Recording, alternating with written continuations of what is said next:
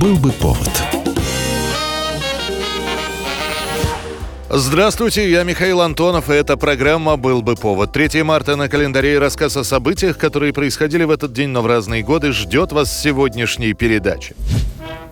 1613 год. 16-летнего Михаила Федоровича выбирает Земский собор на царствование – так начинается династия Романовых. Родителей трехлетнего Михаила сослал еще Борис Годунов, а после, когда семья вернулась в Москву, она попала в плен к полякам, которые тогда были в России. В качестве пленников семья Романовых будет почти пять лет находиться, и лишь ополчение Пожарского и Минина освободит их. Как считают историки, ключевую роль в воцарении Михаила вместо иноземных королевичей и короля Англии и Шотландии Якова I которого хотели избрать дворянство и боярство, сыграло объединившееся тогда с московским простым народом великорусское казачество. Выбор пал на Михаила, который вначале испугался – да и мать его отговаривала от столь тяжкого бремени. Шесть часов подряд. С чудотворной иконой Феодоровской Богоматери – Охрипшие и измученные послы умоляли Романовых принять бремя власти. Лишь после обращения к матери и Михаилу рязанского архиепископа Феодорита она дала свое согласие на возведение ее сына на престол. 1861 год. Император Российской империи Александр II манифестом о всемилостивейшем даровании крепостным людям прав состояния свободных сельских обывателей отменяет в России крепостное право. К этому готовились очень давно. Еще за 50 с лишним лет до этого Александр I в этот же день подписал распоряжение о том, что крепостные могут вступать в брак без согласия хозяина, и этим же указом ограничивали наказание крепостных. Тогда это назвали первым шагом к отмене крепостного права. Продается молодая, крепкая, дворовая девка. Красивая. Целая? Что? С мужиком была. После восстания декабристов в 1825 году о крепостном праве задумался и Николай I.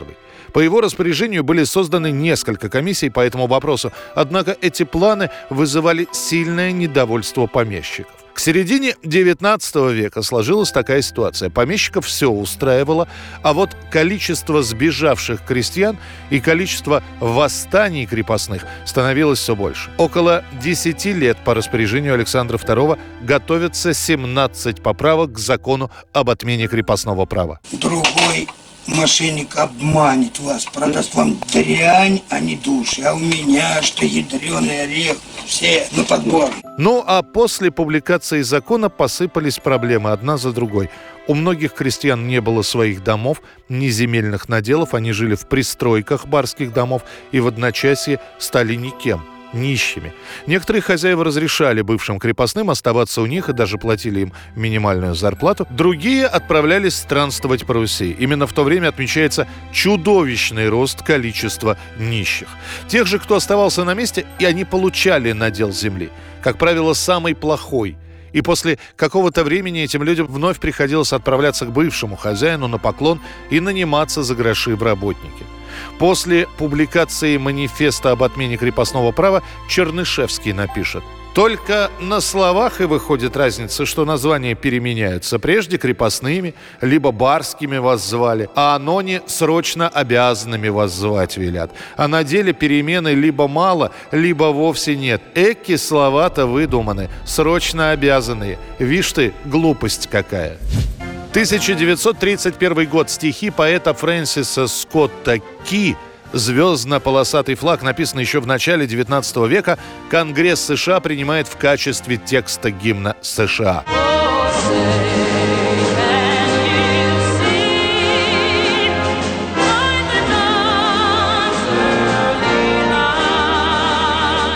До этого песня, написанная 35-летним адвокатом и поэтом-любителем, исполнялась просто как патриотическое произведение. Уже позже выяснится, что мелодия, на которую положены слова Фрэнсиса, это британская шуточная песня, которая когда-то была популярна в тавернах. И так получилось, что вплоть до 30-х годов прошлого века гимна у Соединенных Штатов не было.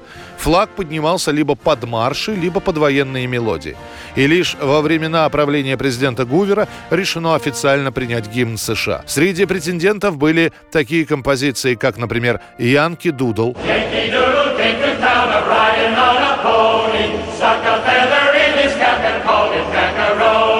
также в качестве гимна рассматривалась мелодия «America the Beautiful».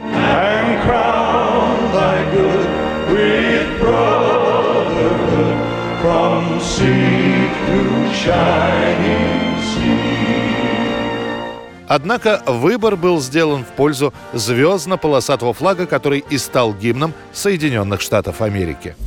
1987 год, 3 марта. В Москве проходит презентация журнала «Бурда» на русском языке. Появлению этого действительно западного издания предшествовали долгие переговоры, начало которым положила супруга генерального секретаря Раиса Горбачева. Она бывала за границей, в частности в Германии, и видела это модное издание для женщин. Об этом рассказали главе издательского дома Энне Бурда.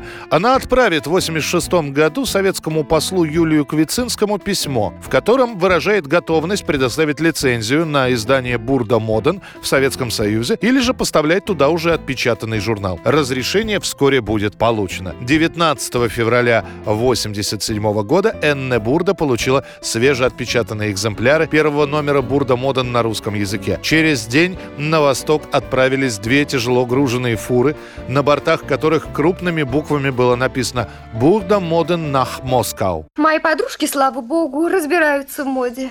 Журнал «Бурда» смотрим ежемесячно. В нашей стране журнал называют именно на последний слог «Бурда». Зачем очередь за бурдой стоят за какой-то? За первым номером, который вышел 3 марта, действительно выстраиваются очереди. В отличие от работницы, крестьянки, журналов «Мода в СССР» и «Модели и выкройки», «Бурда» отличается хорошим качеством, журнал печатают в Финляндии, и подбором тем. Там не только мода, но и правила по уходу за лицом, несколько кулинарных рецептов и даже небольшой гимнастический набор упражнений. Стоит номер 5 рублей. Слишком много. Это почти полугодовая подписка на другой какой-нибудь журнал. Некоторые женщины покупают бурду в складчину и читают по очереди. 1986 год, 3 марта. Немецкая группа Metallica записывает и выпускает альбом Master of Puppets, Мастер кукол. В альбоме 8 треков. Самый короткий из них длится 5 минут 33 секунды. После выхода от восторженных критиков нет отбоя. Одни называют пластинку лучшим диском десятилетия, другие просят подвинуться металлические группы, потому что Металлика на данный момент лучше всех их вместе взятых. Master of Puppets продержится в хит-параде 72 недели.